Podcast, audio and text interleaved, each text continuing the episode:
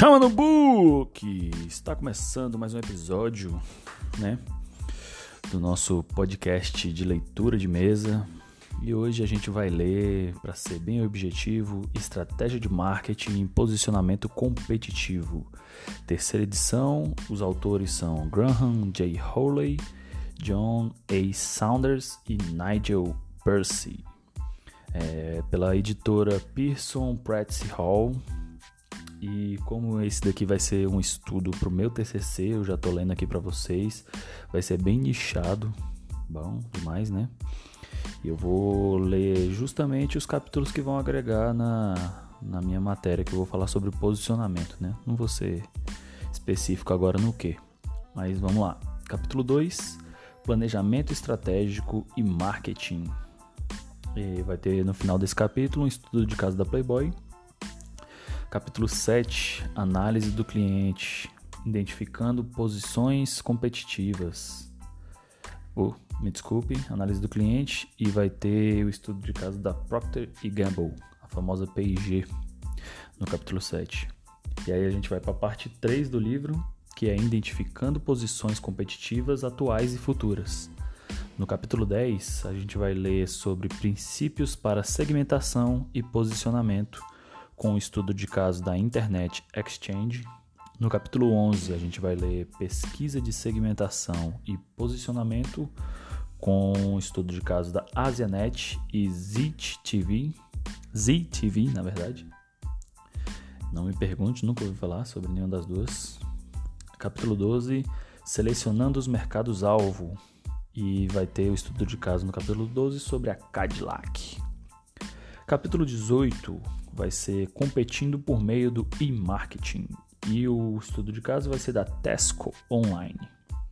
E o capítulo 20 a gente vai direto para um, uma parte bem específica dele, que vai ser o capítulo 20.3, estratégia de posicionamento competitivo. E o estudo de caso vai ser O Mundo Lá Fora é Assustador. Não sei se é um livro, não sei se é um filme, mas a gente vai descobrir no decorrer do nosso podcast. Então, chama a transição.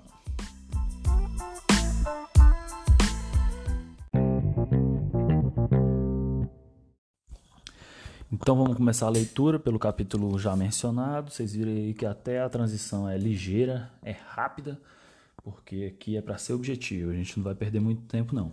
Vou te passar o conteúdo esmiuçado específico desse livro que é muito abrangente. Depois até recomendo vocês lerem mais para outros motivos. Pois então, vamos lá.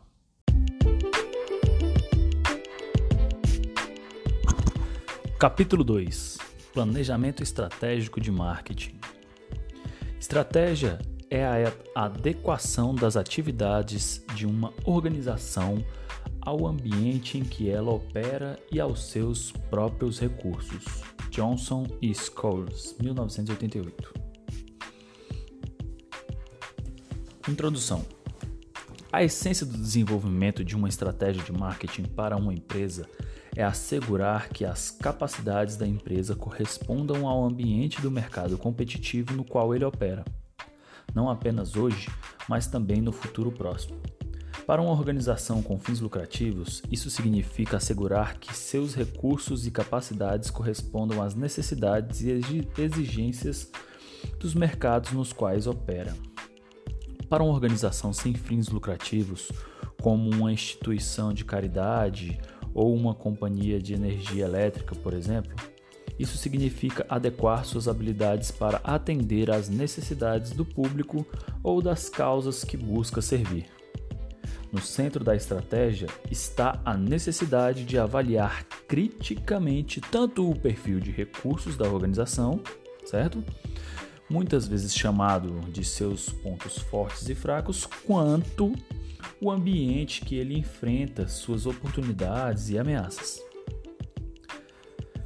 O planejamento estratégico tenta responder a três perguntas básicas: O que a empresa está fazendo agora? O que está acontecendo no ambiente? O que a empresa deveria estar fazendo?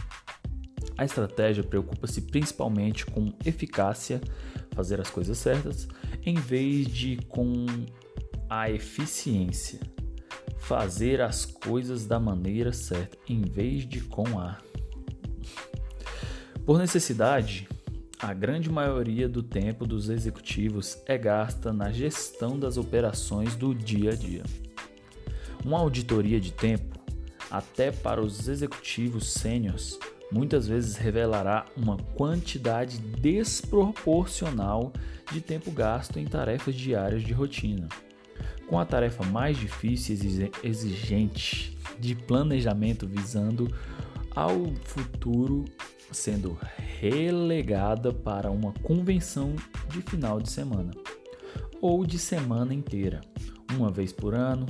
No entanto, nas empresas mais bem-sucedidas, pensar estrategicamente, afastar-se das preocupações atuais sobre melhorar o que faz agora e questionar o que exatamente você faz é um processo contínuo. O conceito de adequação estratégica, exemplificado na epígrafe deste capítulo, é representado graficamente na figura 2.1, que eu vou ditar para vocês, né? porque não tem como imprimir imagem aqui. É fundamental ao pensamento estratégico para qualquer estratégia ser eficaz. Ela precisa estar em sintonia com as necessidades e exigências dos clientes, as condições de mercado no qual ela é implementada e com os recursos e capacidades da empresa que busca implementá-la, não importa o quanto. Eu vou deixar essa imagem linkada em algum lugar, mas já ditando ela para vocês agora, é uma pirâmide em que no é um triângulo equilátero mas eu vou colocar porque eu não lembro o nome do, das paredes do triângulo, mas na que tá na hipotenusa, né? Na hipotenusa. Ah, gente, desculpa aí, mal, estou esquecendo a minha geometria aqui, mas necessidades e condições de mercado é o título desse triângulo. Do lado esquerdo da pirâmide vai estar estratégia adaptada às necessidades e exigências do mercado. Do lado direito dessa pirâmide vai estar recursos organizacionais adequados aos mercados em que opera. Na parte de baixo vão ter três frases: estratégia de marketing, em oposição a isso vai ter recursos organizacionais e abaixo dos dois vai ter recursos organizacionais necessários para a implementação da estratégia. E aí ele vem adequação estratégica. A, a estratégia é bem feita e articulada, se não estiver focada em satisfazer as necessidades do cliente, dos clientes, está destinada ao fracasso. Vou repetir essa daqui porque foi muito importante. A estratégia é bem feita e articulada. Se não estiver focada em satisfazer as necessidades dos clientes, está destinada ao fracasso. Da mesma maneira, se os recursos organizacionais necessários para sua implementação não estiverem disponíveis ou não puderem ser adquiridos, o sucesso será irreal. Assim como a adoção de uma filosofia de marketing em toda a organização, a adoção de raciocínio estratégico vai além do alcance da simples gestão de marketing. Todos os executivos sêniores da empresa ou organização têm a responsabilidade de desenvolver o perfil estratégico da empresa e dar a ela um foco estratégico. O planejamento estratégico e o planejamento estratégico de marketing compartilham muitas atividades, embora o planejamento estratégico seja mais amplo e cubra todas as atividades do negócio. Um ótimo exemplo seria tipo as gestões financeiras, contábeis que não abrangem o planejamento de marketing, certo? E mais o plano estratégico, uma orientação voltada ao marketing precisa permear a organização como um todo. Mas o plano estratégico de marketing é apenas um de vários planos funcionais que alimentam o plano estratégico geral de uma empresa. No entanto, a administração de marketing, com sua responsabilidade específica de gerenciar a interface entre a organização e seu ambiente, tanto clientes quanto concorrentes têm um papel cada vez mais importante na elaboração da estratégia total. Não sei se vocês entenderam, mas ele colocou a estratégia de marketing tão importante na elaboração da estratégia total, que, como eu expliquei, é a parte que vai ser administrativa além do marketing, né? A estratégia de marketing deve ser colocada no contexto da estratégia corporativa geral. Uma vez de decidida a direção da organização como um todo, com a colaboração apropriada de todos os stakeholders relevantes, a estratégia de marketing terá de ser alinhada para assegurar que essa direção seja mantida, porque a direção é mais importante do que a velocidade. Essa foi o que disse definindo o propósito ou a missão da empresa. Para muitas organizações, um ponto de partida útil para a formulação de estratégia é a definição de sua missão ou propósito. Tim Smith, fundador e diretor executivo da Eden Project em Cornwall, começou, a, começou a intenção de construir o maior ecomarca global e de mudar a maneira como as pessoas pensam a respeito de si mesmas e de seu relacionamento com o planeta em que vivem. A missão foi estabelecida como promover a compreensão e a gestão responsável do relacionamento vital entre as plantas, as pessoas e os recursos, levando a um futuro sustentável para todos. Fecha aspas. Esse princípio orientador ajudou a assegurar 40 milhões de libras em financiamento das loterias do Reino Unido, junto com 43 milhões de libras em investimentos privados para a criação de um complexo de estufas abrangendo 33 acres em uma mina abandonada de argila em Setaster. Caramba, esses cachorros vão ficar latindo aqui, velho.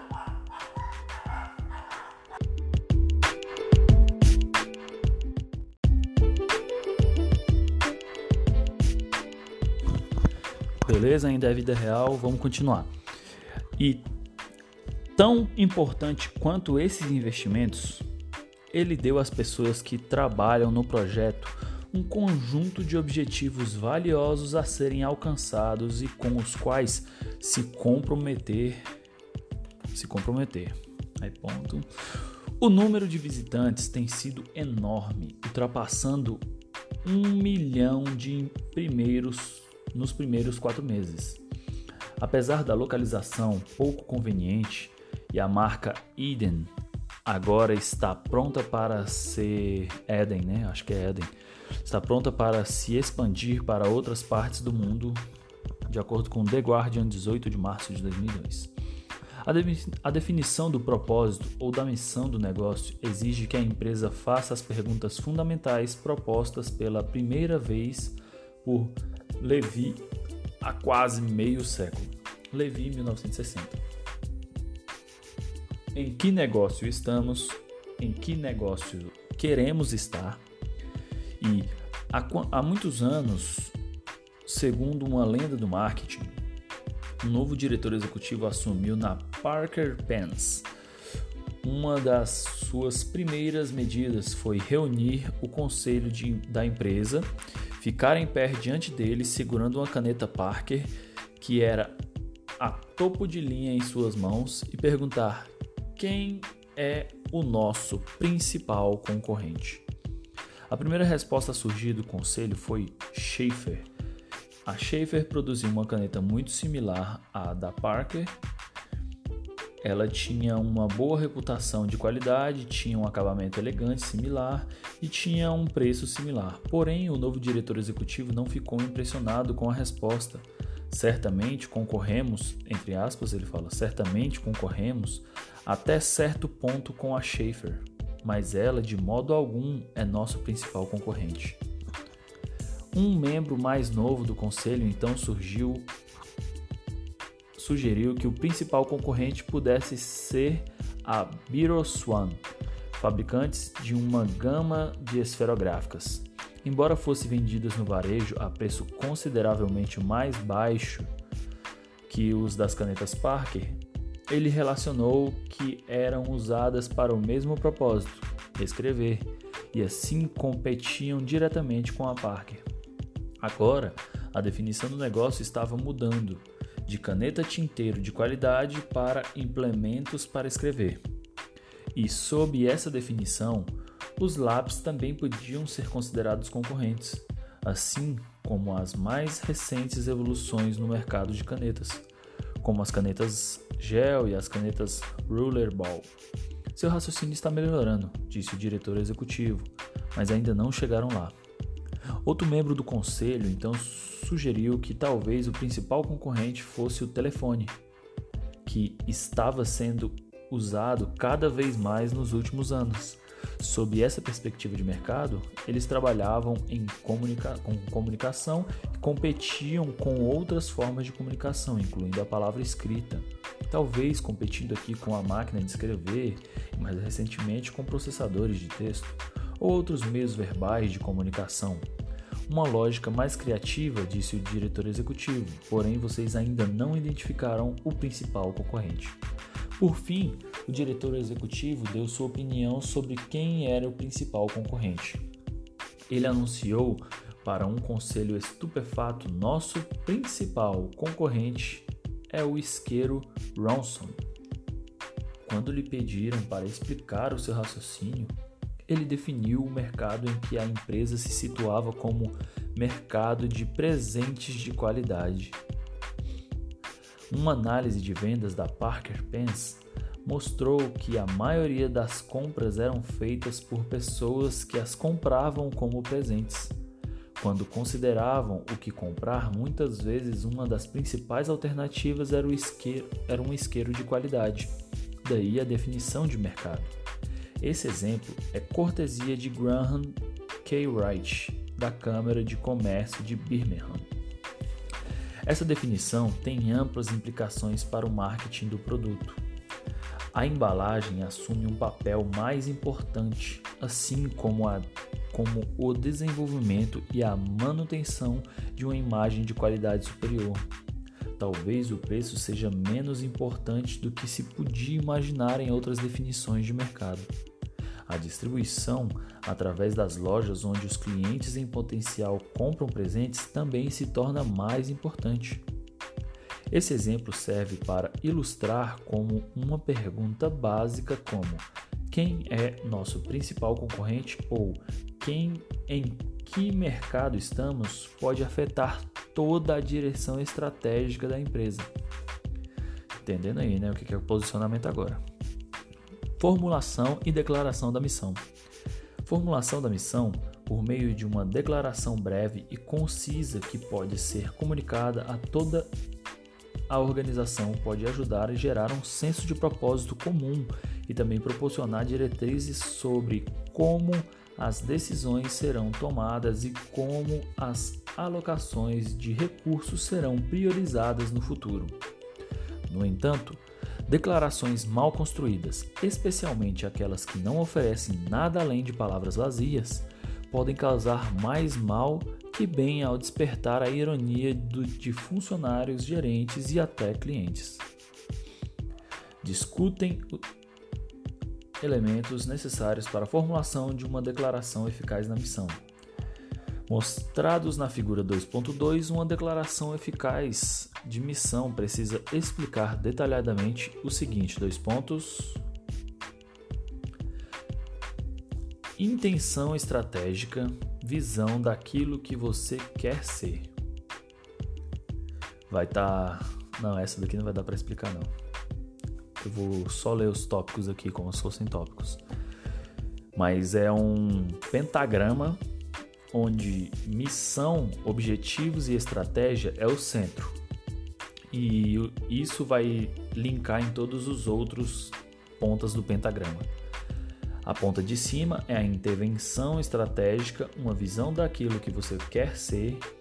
A ponta da direita é valores da empresa, princípios orientadores. A ponta diagonal noro-sudeste é competências singulares, habilidades essenciais. A ponta sudoeste é posicionamento competitivo, vantagem diferencial e a ponta da esquerda é definição do mercado, clientes e alvo. Beleza. Aí a gente vai na primeira lá, que é a intenção estratégica. Ou a visão de onde a organização quer estar no futuro próximo. Hamel e Prahalad citam exemplos da intenção estratégica para a Komatsu, fabricante de equipamentos de escavação, como sendo de, cerca a, de cercar a Caterpillar, e para o programa especial Apollo nos Estados Unidos, como sendo colocar um homem na Lua antes dos soviéticos.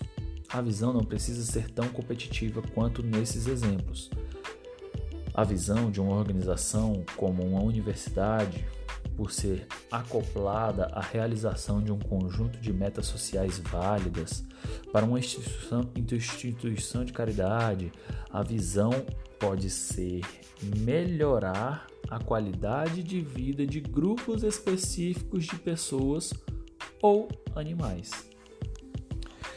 Então, a visão pode ser melhorar a qualidade de vida de grupos específicos ou pessoas ou animais. Nossa.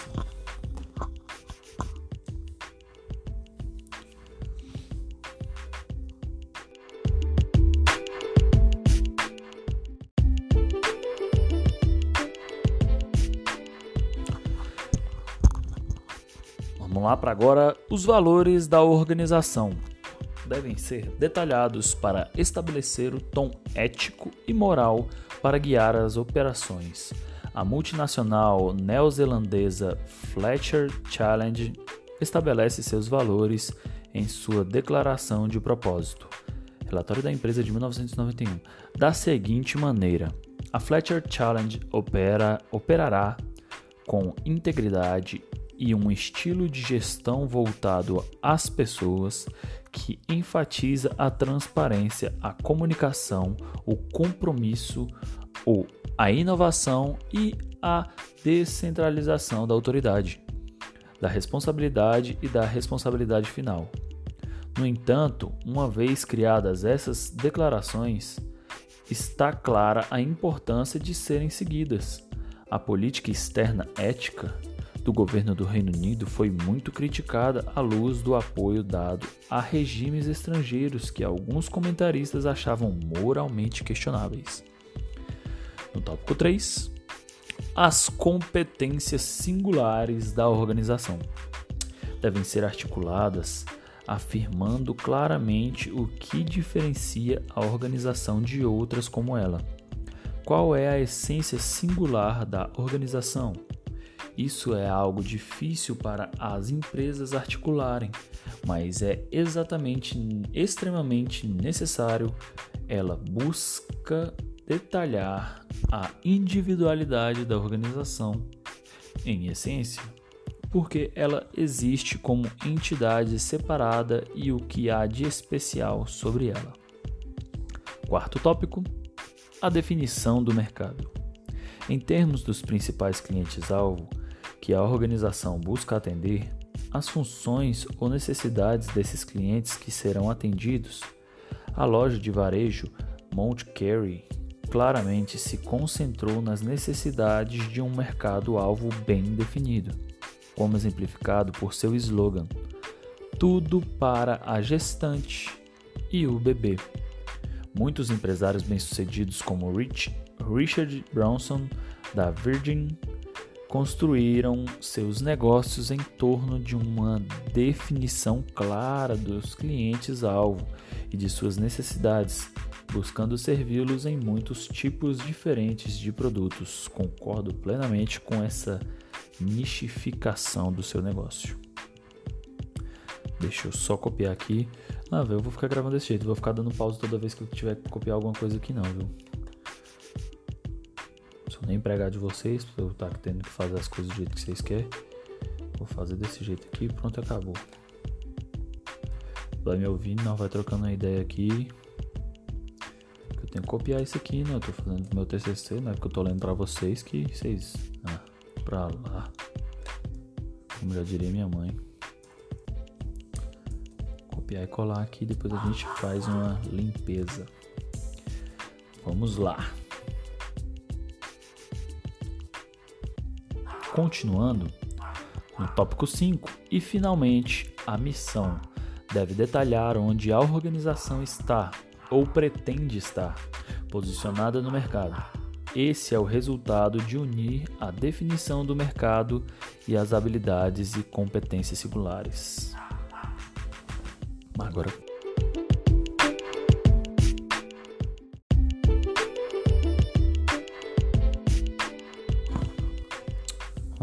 então, né, velho?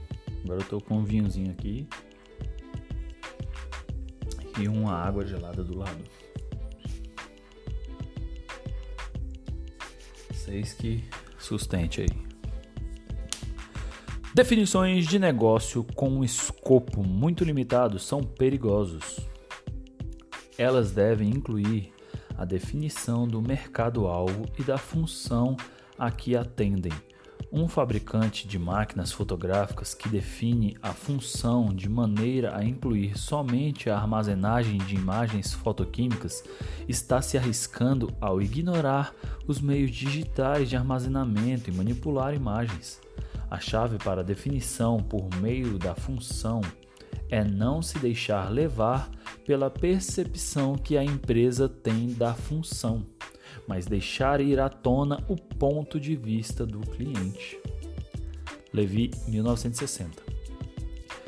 Fornece muitos exemplos de empresas que adotaram um ponto de vista míope ao definir os seus negócios.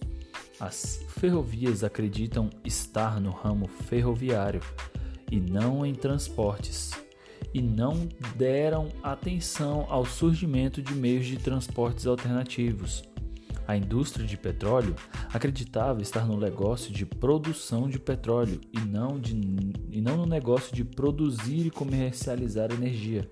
Ao definir o negócio, é necessário compreender o produto ou serviço total que os clientes compram e quais os benefícios se entrega, evitando a armadilha de se concentrar demasiadamente nos atributos físicos oferecidos. A segunda pergunta feita no início desta sessão, em que negócios queremos estar, muitas vezes é mais fácil responder. Ela quer, ela requer uma análise completa das opções abertas à organização e uma compreensão de como o mundo em geral e os mercados de empresa em particular estão mudando. É, rapaz, pensando que se tá sendo eficiente tá lendo isso aqui, velho.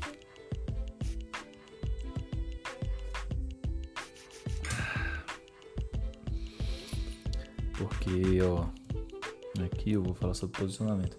Tá, vamos ler os capítulos que a gente tem para ler. Terminei o capítulo 2, já tô querendo me sabotar, pô. Esse bicho é foda, hein? Leia essa bosta aí. E para de chorar o processo da estratégia de marketing. Uma vez definindo o propósito da organização, a estratégia de marketing pode ser elaborada para ajudar a realizar esse propósito. Podemos ver o desenvolvimento da estratégia de marketing em três níveis principais: o estabelecimento de uma estratégia central, a criação do posicionamento competitivo da empresa e a implementação da estratégia.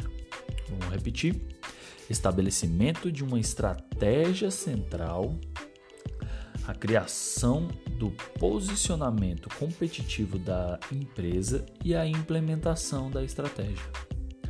O estabelecimento da estratégia de uma estratégia eficaz de marketing começa com a avaliação detalhada e criativa tanto das capacidades da empresa, seus pontos fortes e fracos em relação à concorrência, quanto das oportunidades e ameaças apresentadas pelo ambiente. Não sei se vocês já pegaram, mas isso aqui é uma análise SWOT. Com base nessa análise, a estratégia central da empresa será escolhida identificando os objetivos de marketing e o foco amplo para realizá-los. Aí, velho, caramba, esse bicho aqui não me deu escolha. Vou tentar narrar o que que tá essa imagem para vocês. Em uma coluna, eu vou ler de cima para baixo toda, toda, todos os tópicos da coluna. Lá na cervical, né? No, no começo aqui, esqueci de ser cervical, mas no comecinho da coluna, propósito do negócio. Abaixo, estratégia central. Mais abaixo, posicionamento competitivo.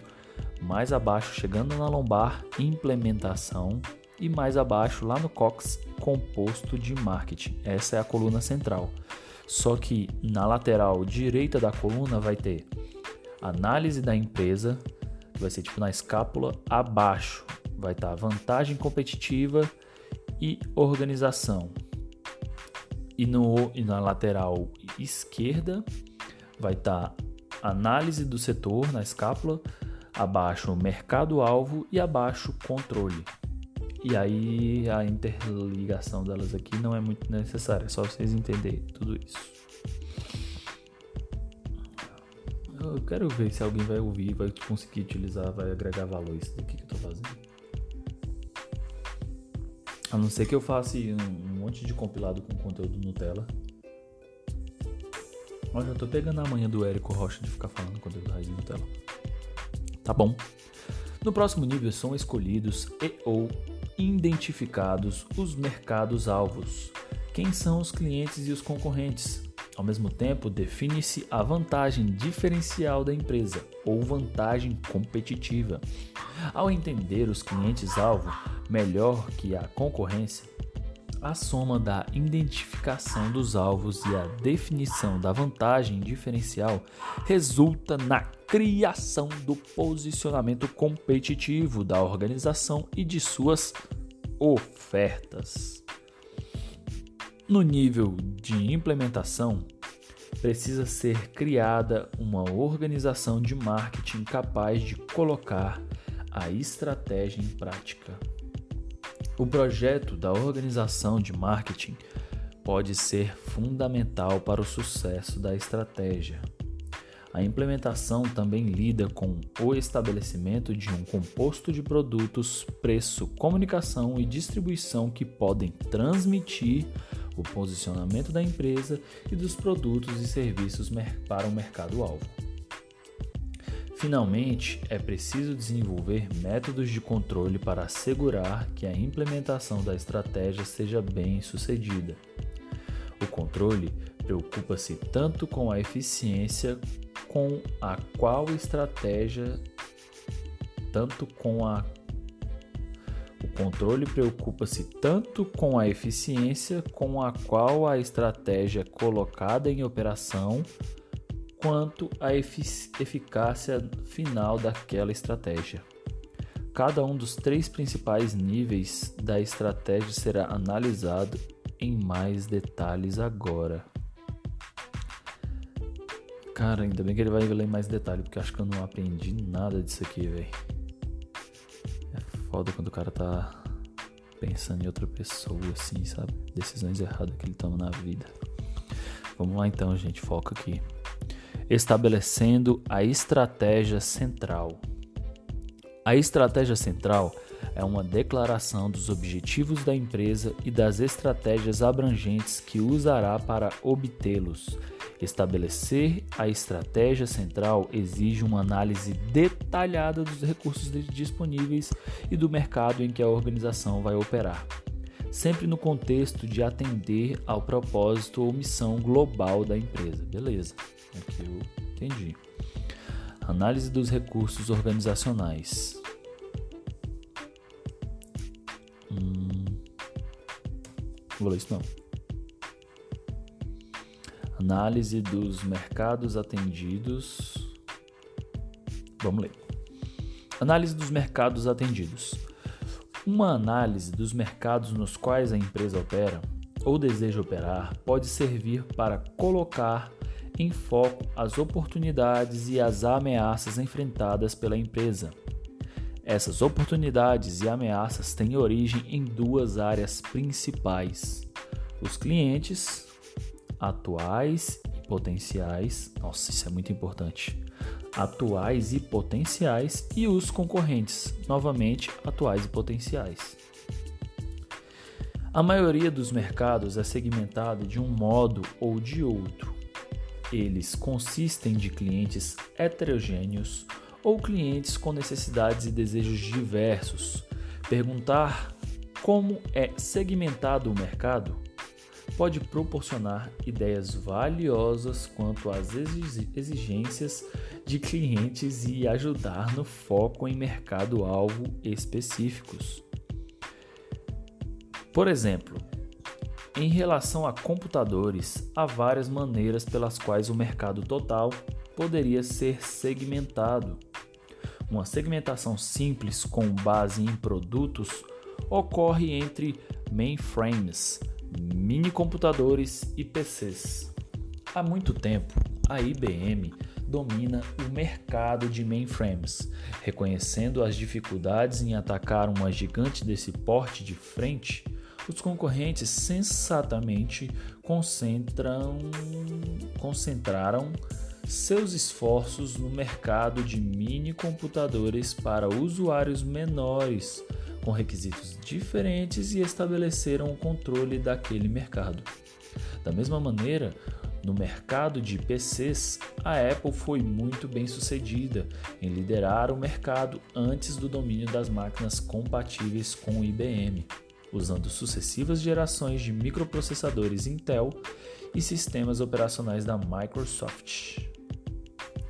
Outro exemplo: a Canon também está no mercado de computadores, mas tomou um caminho diferente. Reconheceu que os usuários de computadores não necessitam somente de computadores, mas também de periféricos que lhes permitam tirar o máximo de vantagem do computador. A Canon se fixou em um nicho sólido no mercado como fornecedora de impressoras coloridas a jato de tinta, enquanto a Hewlett Packard tem como foco as impressoras. Beleza, eu via a Canon como máquina fotográfica, né? mas a gente sempre aprende. Mesmo dentro dessas amplas definições do mercado baseado em produtos, no entanto, ainda pode existir segmentação adicional. A Toshiba e a Compaq concentraram-se em computadores portáteis ou notebooks. Na década de 1990, a Sega, ah, conheço muito, a Nintendo e a Sony tiveram enorme sucesso em, em desenvolver um mercado de jogos de computador, com máquinas baratas e softwares viciantes. A Sony, o, o entrante, o entrante tardio nesse segmento, agora é o líder com seu PlayStation. PlayStation. Já faz tempo que se prevê uma queda no mercado à medida que os jogos e os PCs convergem devido ao aumento da capacidade e da disponibilidade e ao alto custo mais baixo dos PCs da geração Pentium. No entanto, o mercado se tem se mantido notavelmente estável e em março de 2002 a Microsoft entrou no mercado e lançou seu produto, o Xbox. Pelo jeito até hoje se mantém estável, né? Tá lançando vários aí, produtos, consoles Após examinar a segmentação atual e o potencial do mercado, o próximo passo para avaliação de alternativas é procurar oportunidades inexploradas ou pouco exploradas. Beleza, velho, não, não, isso daqui não tá me agregando. Não dessa forma. Vou ler para mim agora, esqueci vocês, viu? Me desculpa aí. Se vocês quiserem participar da minha aula aqui, vocês participam.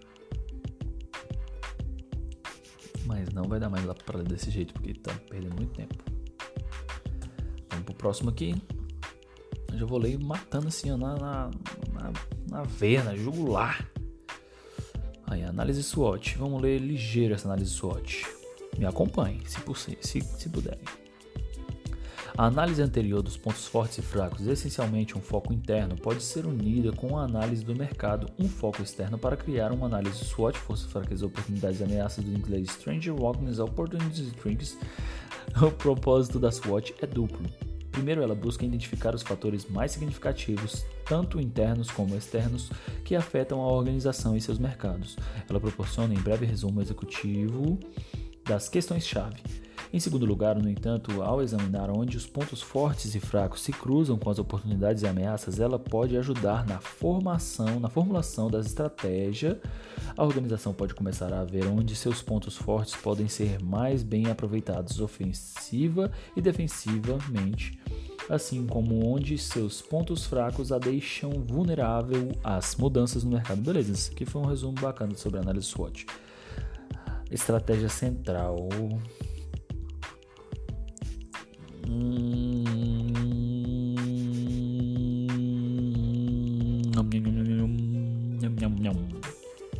Não.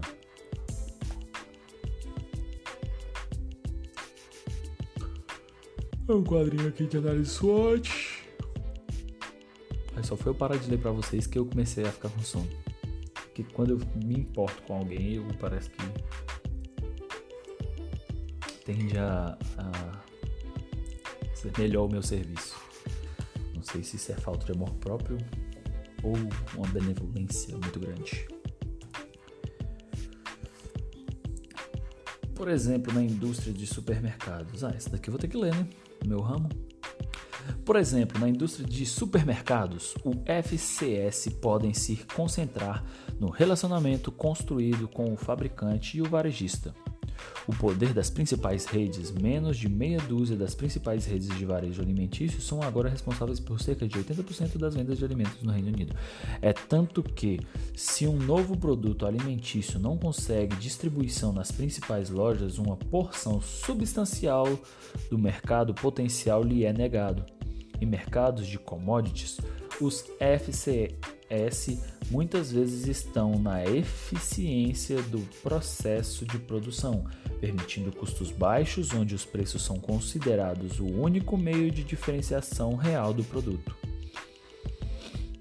Como indica Oh My, oh My 1982, para o negócio de elevadores no Japão, os FCS se concentram no serviço. É essencial que uma quebra seja consertada imediatamente, já que os japoneses detestam ficar presos em elevadores. Outra consideração, não, não tá me agregando, ainda não é o que eu quero ouvir, eu não quero ler isso, não ouvi a ler. A meta de longo prazo para o Greenpeace é salvar o meio ambiente mundial.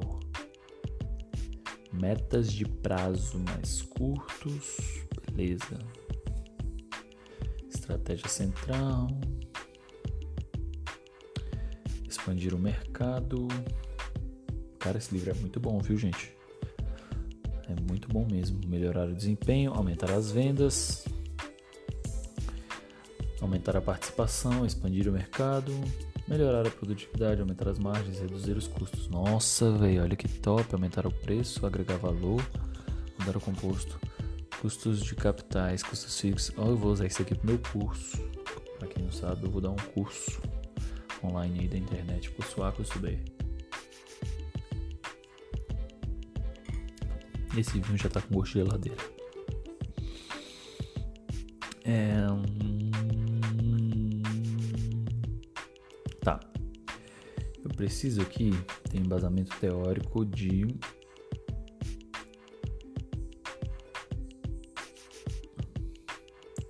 Aí, gente. Se quiser ficar aqui é desse jeito. Desenvolver um pouco mais os conceitos de posicionamento, branding e uso das redes. Então, beleza. Posicionamento, eu vou buscar mais um pouquinho. É. Quer ver? A gente vai olhar no nosso roteiro aqui de leitura, que é capítulo 7, análise do cliente. Eu já não vou pegar, porque eu quero posicionamento, branding. Cadê? Princípios, segmentação e posicionamento. Capítulo 10 pesquisa de segmentação e posicionamento, selecionando mercado-alvo, não é bem É, eu acho que essas duas vão ser boas, capítulo 11 e 12, competindo por meio do e-marketing, estratégia de posicionamento. Tá bom, então vamos, vamos dar um pulinho para o capítulo 10.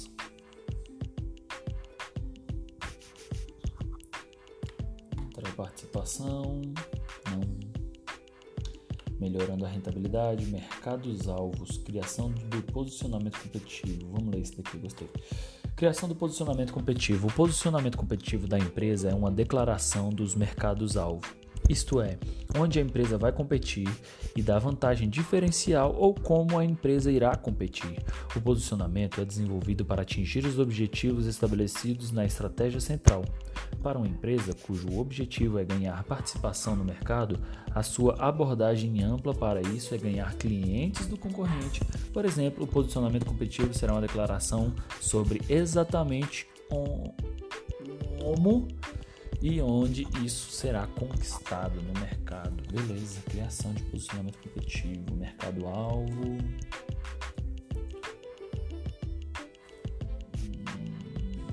Domesticamente, a empresa. Caso os fatores mantenham-se iguais, a força atual de uma empresa e de um mercado será maior quando, em relação à concorrência, os seguintes itens forem verdadeiros. Hum, ela tem maior participação, ela cresce mais rápido, Cara, esse livro é muito bacana. Vantagens diferencial. Também não quero isso agora. Nossa, tem uma diferenciação, diferenciação, liderança em custos. Eu já disse que esse livro é muito bom. Implementação, composto de marketing, organização,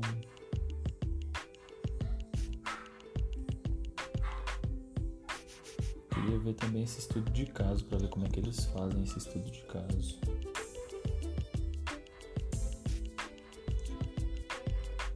Controle. Estudo de caso, Playboy. Vamos ler aqui, eu quero entender como é que vocês fazem isso. A Playboy Enterprise, a empresa que gosta de dizer que se especializa em erotismo de bom gosto para homens deu um passo em direção ao mundo de pornografia explícita com a compra da Vivid TV. Eu não sei se eu quero continuar lendo isso aqui não, vai. Você é multado se eu postar isso no YouTube agora. Não sei, às vezes não. Em uma transação que marca uma mudança na linha de pensamento da Playboy, a empresa anunciou a aquisição da Vivid, parte da VOD Inc por 41,7 milhões, assim como a compra de The Hot Network e The Hot Zone por 28,3 milhões. Em uma declaração, a empresa disse que as transações expandem significativamente as opções de programação que oferece aos consumidores e distribuidores. Christy Hefner diretora executiva da Playboy e filha do fundador, Hug, insistia anteriormente que a marca Playboy era dedicada ao entretenimento de alto nível e não de baixo nível. Em uma entrevista no ano passado, ela disse que a Playboy se especializava em entretenimento sex e em belas fotografias eróticas. Ela disse que a marca Playboy não, significa, não significava pornografia, mas sim as Paixões dos Homens. Nossa, esse daqui foi um posicionamento meio fake pra mim, viu? A Playboy lançada, tá, de certa forma sim, mas a Playboy, porque não é, não é não. Eu vou bater de novo, não é não. É muito estereotipado isso aí, não é sobre as paixões, é sobre uma pornografia explícita sim. A Playboy, ah, não vou dizer também, não sou especialista nessa área. A Playboy, lançada como uma revista por Hugh Hefner, tornou-se uma das marcas mais famosas do mundo, isso é verdade. A Vivid TV descreve-se como uma oferta de pornografia explícita, sugerindo que a Playboy Enterprise decidiu que precisa oferecer uma gama mais ampla de erotismo para poder manter seu público. A transação ilustra as pressões competitivas enfrentadas pela Playboy, a empresa na TV e na internet em um momento em que material sexualmente mais explícito está sendo mostrado nos sites e nos canais pornográficos da TV a cabo. Na última segunda-feira, a Playboy disse que a transação adicionaria 5 milhões de ganhos antes dos juros, impostos, depreciação e amortização em 2001. Vixe, 2001. Como resultado, na transação. Perguntas para discussão: O que está impulsionando a investida da Playboy na pornografia explícita? Nossa, essa pergunta é bem fácil de responder. Tá, acabou. Não gostei muito dessa análise de caso, não. Achei que ia vir mais dados e tal. Então a gente vai pular direto para o capítulo 11. Como que eu vou chegar no capítulo 11 agora? Clica aqui no sumário. É, a gente vem 1, 2, 3, 4, 5, 6, 7, 8, 9, 10, 11, página 241. No tempo dos burros, teu pai era um. Os pesquisadores estão ansiosos para encontrar uma fórmula mágica que, de maneira bem rentável, segmentará o mercado em todos os casos e sob as, todas as circunstâncias, assim como o alquimista medieval em busca da pedra filosofal. Essa busca está fadada a terminar em vão. Bau, 1974. Não sei se eu quero ler a introdução. Pesquisa, segmentação e posicionamento. Introdução. Peraí, gente, peraí, peraí. Não dá pra dar pausa. Se eu der pausa, eu, eu tenho que cortar o. Vocês não entendem por nenhum, quer ficar me apressando? Post rock por agrupamento homogêneo.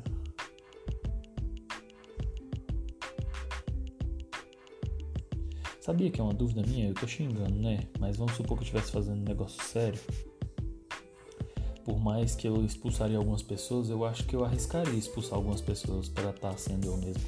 Porque é mais fácil tra trabalhar num, num, num, ambiente em que você é você mesmo. Eu não xingo quando eu com, atendendo meus clientes, né? Mas eu sou assim, né? Eu sou desse modelo aqui. Ah, segmentar ou não segmentar, eis a questão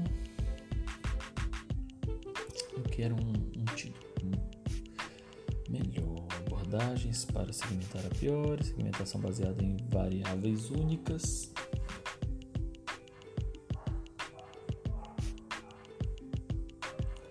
Método a priori, baseados em variáveis. Nossa, caralho, eu já falei que esse livro é bom.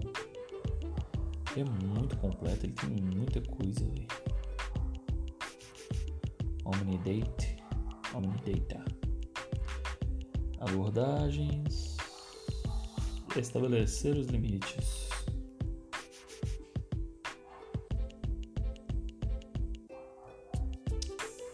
É muito foda, velho, quando tu tá pensando em outra pessoa, meu Deus do céu, eu tô aqui focado, lendo um livro, procurando coisa, minha mente divaga, e quando ela divaga, ela vai para sempre esse mesmo lugar. Cara, isso é foda. Quero focar aqui. Toda hora eu lembro de várias coisas, coisas boas, coisas ruins. Coletar os dados. Também não. Analisar os dados. Também não, obrigado.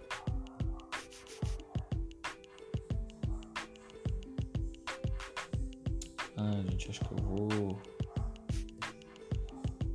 encerrar aqui validar os segmentos validar os segmentos. Não, validar? É, eu quero ler validação. Quero ler. Uma das maravilhas e dos problemas da análise do agrupamento homogêneo é sua habilidade em gerar grupos aparentemente significativos a partir de dados sem sentidos. Beleza. Isso é a confusão dos algoritmos. Tem feito com que essa abordagem seja frequentemente vista com ceticismo. Essas incertezas tornam a validação uma importante uma parte importante da pesquisa da segmentação. Tem feito essa abordagem frequentemente vista com ceticismo, essas incertezas. É, as incertezas fazem parte da segmentação, né? Um método de validação muito usado já foi mencionado antes, quando o comportamento ou atitude diante de uma classe de produto foram usados para formar os agrupamentos homogêneos. A medida da validade do agrupamento homogêneo reside em até que ponto esses agrupamentos também se diferenciam nas variáveis demográficas ou psicográficas. Se o agrupamento homogêneo descreve pessoas com crenças, atitudes e comportamentos diferentes, espera-se que elas também tenham perfis demográficos e psicográficos diferentes. Da mesma forma, do ponto de vista operacional, se os segmentos de mercado forem demográficos, demográfica ou psicograficamente idênticos, será muito difícil implementar qualquer plano baseado nesses segmentos. Implementação. Tá. Implementação. O ideal é que a implementação não seja vista como mais um estágio na pesquisa da segmentação, e sim como a meta de todo o processo de pesquisa. A implementação tornou-se uma das questões essenciais na modelagem do mercado. Um modelo bem-sucedido, validado, representa adequadamente os fenômenos modelados, e a implementação altera a estrutura da tomada de decisão. Mas uma implementação bem-sucedida melhorar, melhora qualidade da tomada de decisão. Em muitos casos, vale a pena avançar do conceito de implementação para o conceito de implementação. Com isso, queremos dizer que os resultados desse exercício não devem ser usados apenas uma vez, mas adotados e usados repetidamente depois que o pesquisador de marketing já se afastou da pesquisa inicial. Isso novamente sugere que a implementação não apenas começa no início do processo, pesquisa de segmentação, mas continua bem depois dos resultados. Cara, é muito rico esse livro, velho, mas não tá me agregando pro que eu quero agora. Foda isso. A implementação bem sucedida depende de algo que mais transforma a adequação do modelo em ação. Todos os processos de construção do modelo precisam ser executados com a implementação em mente. Especial Beleza, tá, tá, tá, tá, tá, tá, tá, tá, tá, tá. Achei que ele fosse me falar alguma coisa melhor. Mas eu vou copiar isso aqui. Acho que dá pra tirar um leitinho de pedra aqui. Tá, tá, tá, tá.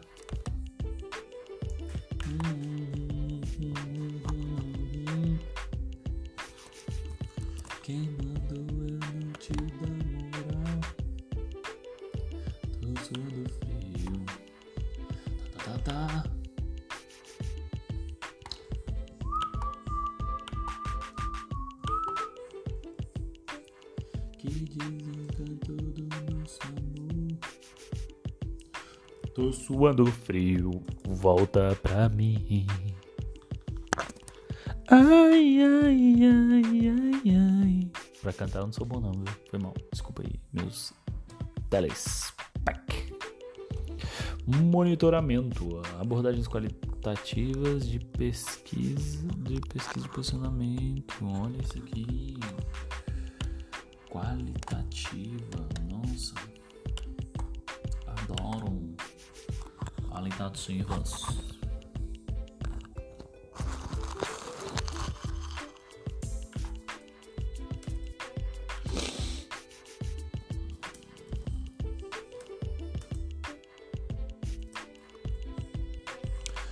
É, gente, é isso aí mesmo.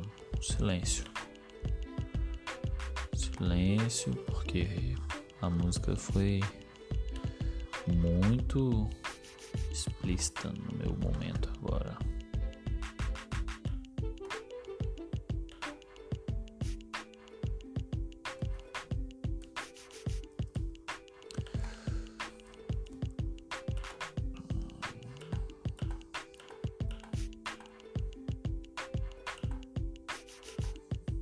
Ih, travou. Sabe o que eu penso sobre as pessoas que estão me escutando? São pessoas muito inteligentes. Não, não, não, não. Nossa, olha isso aqui, velho. Isso aqui é bom de ler, mas eu já vou fazer a depuração direta, não vou ficar. Desculpa, gente. É a correria, né, velho? Eu tenho que entregar logo isso daqui, eu tenho que terminar de tirar logo isso daqui da minha mente, porque já tem tanta coisa na minha mente pra eu ter que ficar, né? Tá ligado? Vocês estão ligados qual é.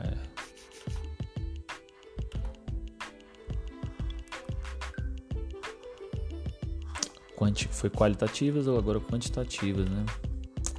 Tá, galera. Muito obrigado pela participação de vocês aqui.